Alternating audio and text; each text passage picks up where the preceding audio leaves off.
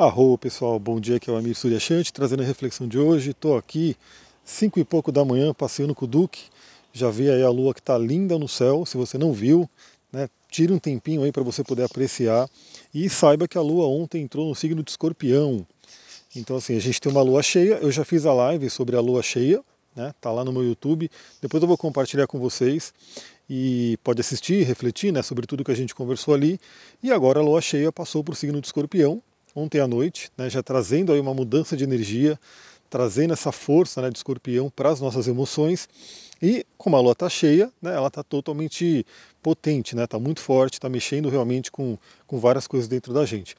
Principalmente porque assim que a lua entrou em escorpião, né, agora nessa madrugada, ela já fez ali uma oposição com Urano e uma quadratura com Marte né, Marte e Saturno. Então, uma coisa muito importante, teve aí um aspecto de tensão que foi na madrugada, obviamente ele pode ressoar ao longo desse dia, principalmente falando sobre é, se libertar né, de questões emocionais do passado. A Lua sempre representa o passado, né?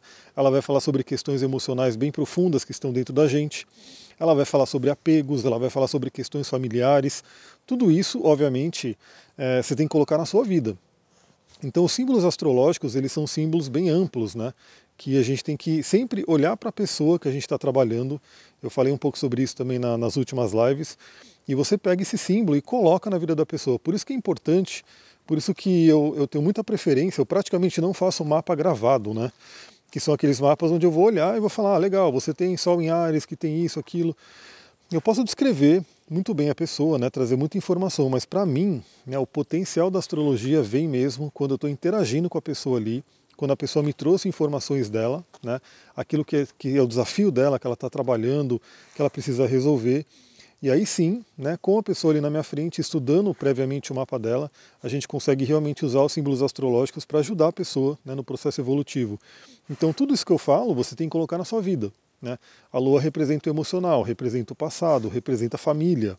Então, assim, de repente, o que nesse momento aí você junta com a uma hora de live que teve, né, falando sobre a lua cheia, então tem uma hora de conteúdo ali para a gente poder conversar e coloca isso no seu mapa. E agora, com a lua em escorpião, né, trazendo escorpião um signo de regeneração. Ele realmente ele consegue é, se, se consumir né, como a fênix, que se consome nas cinzas e se consome no fogo e volta né, das cinzas. Escorpião tem muito essa força. Escorpião tem muito a energia de ir para o umbral, de ir para o né, mais profundo dos, dos, dos submundos e voltar. Né? Escorpião ele tem muito isso também.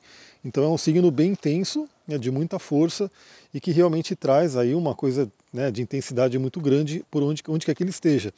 Por isso que a lua em escorpião é considerada uma lua em queda, né? Porque imagina que a lua representando as emoções num signo como escorpião traz uma intensidade emocional enorme.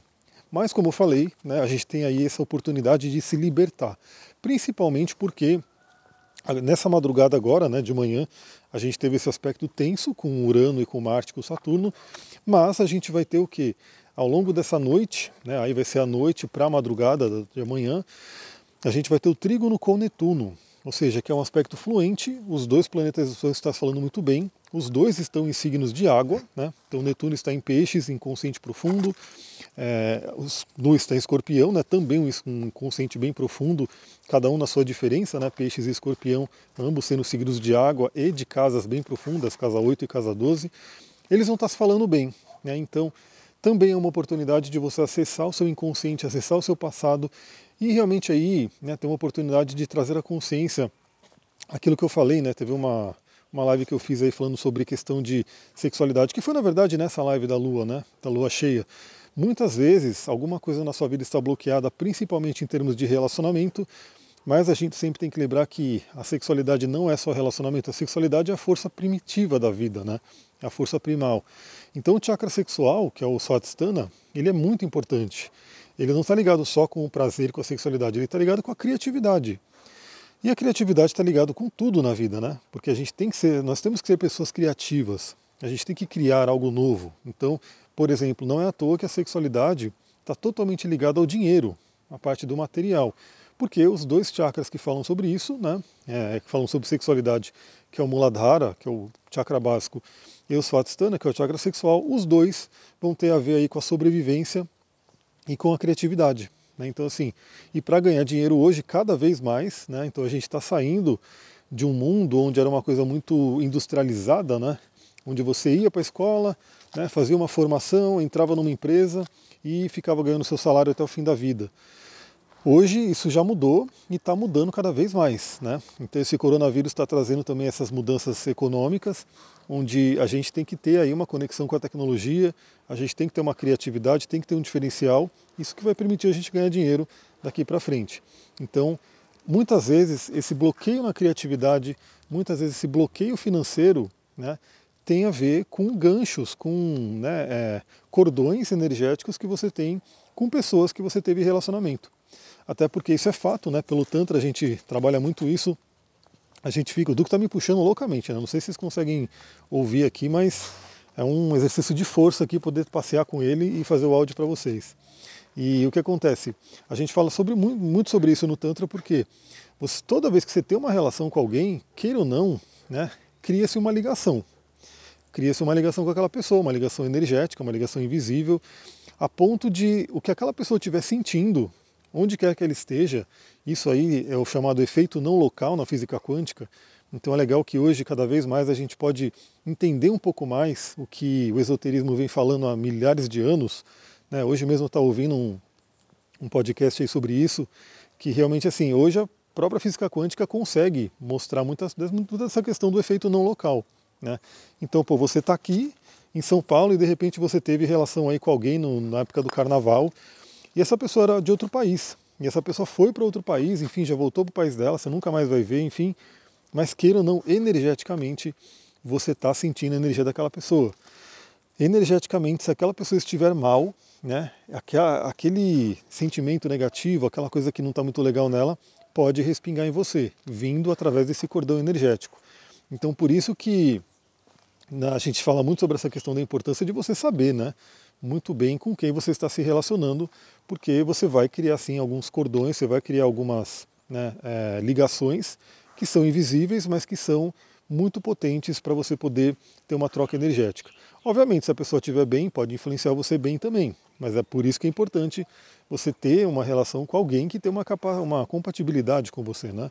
Mas o fato é que, né, se você tiver com alguma questão assim, né, se você sentir que a vida está bloqueada por algum motivo, seja na parte do relacionamento, porque obviamente se você tem relacionamentos anteriores, tudo acumulado aí, é difícil você abrir espaço para um relacionamento novo, bacana, então é preciso limpar.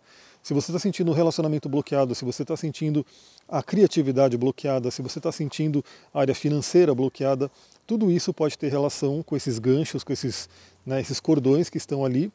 Também né, tem muita relação com cordões é, de crenças que foram criadas, por exemplo, com relação à família. Né? Então, lembra que a lua também representa a família, então você pode aproveitar esse momento de lua em escorpião para transmutar, para acordar, cortar né? crenças familiares, né? questões que foram colocadas aí para você pelo pai, pela mãe, pelos avós, enfim, pelo núcleo familiar, que muitas vezes essas crenças não têm a ver com você, estão né? bloqueando a sua vida. Ontem eu falei numa live, né? eu fiz uma live rapidinha também sobre a questão do sol astrológico, da mitologia, e de como a gente ir em direção ao nosso sol, que é o nosso brilho pessoal, a nossa luz, ajuda até a disseminar, disseminar não, a dissipar né, maldições familiares. Né?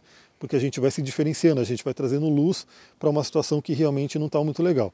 E parece né, coisa meio louca, mas você acha que não existe sim maldição familiar. Muitas vezes um patriarca, uma matriarca muito proeminente na família, né, acaba por, algum, por um momento de raiva, enfim, alguma coisa assim, declarando sim né, lançando aí uma maldição, uma praga na família e que, queira ou não, isso pode estar tá tendo algum efeito. Né? Vale a pena você dar uma estudada melhor se você também vê que a família como um todo tem problemas. Né? Então é interessante, ah, meu irmão tem problema, eu tenho problema, minha irmã tem problema. Vai investigando aí se não tem alguma questão né, mais profunda né, vindo de, do antepassado.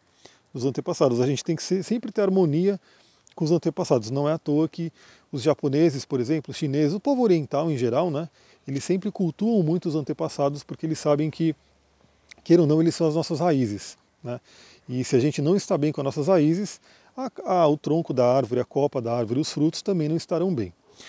Galera, é isso, tá dando meus 10 minutinhos aqui. Fica o recado aí para essa lua escorpião, né, fazendo hoje, fez essa madrugada esses aspectos tensos aí com Urano, Marte, Saturno, podendo trazer uma possibilidade de é, é, libertação e amadurecimento, que a gente falou muito na live sobre a lua cheia. Veja a live sobre a lua cheia, porque ela está muito válida ainda. Né?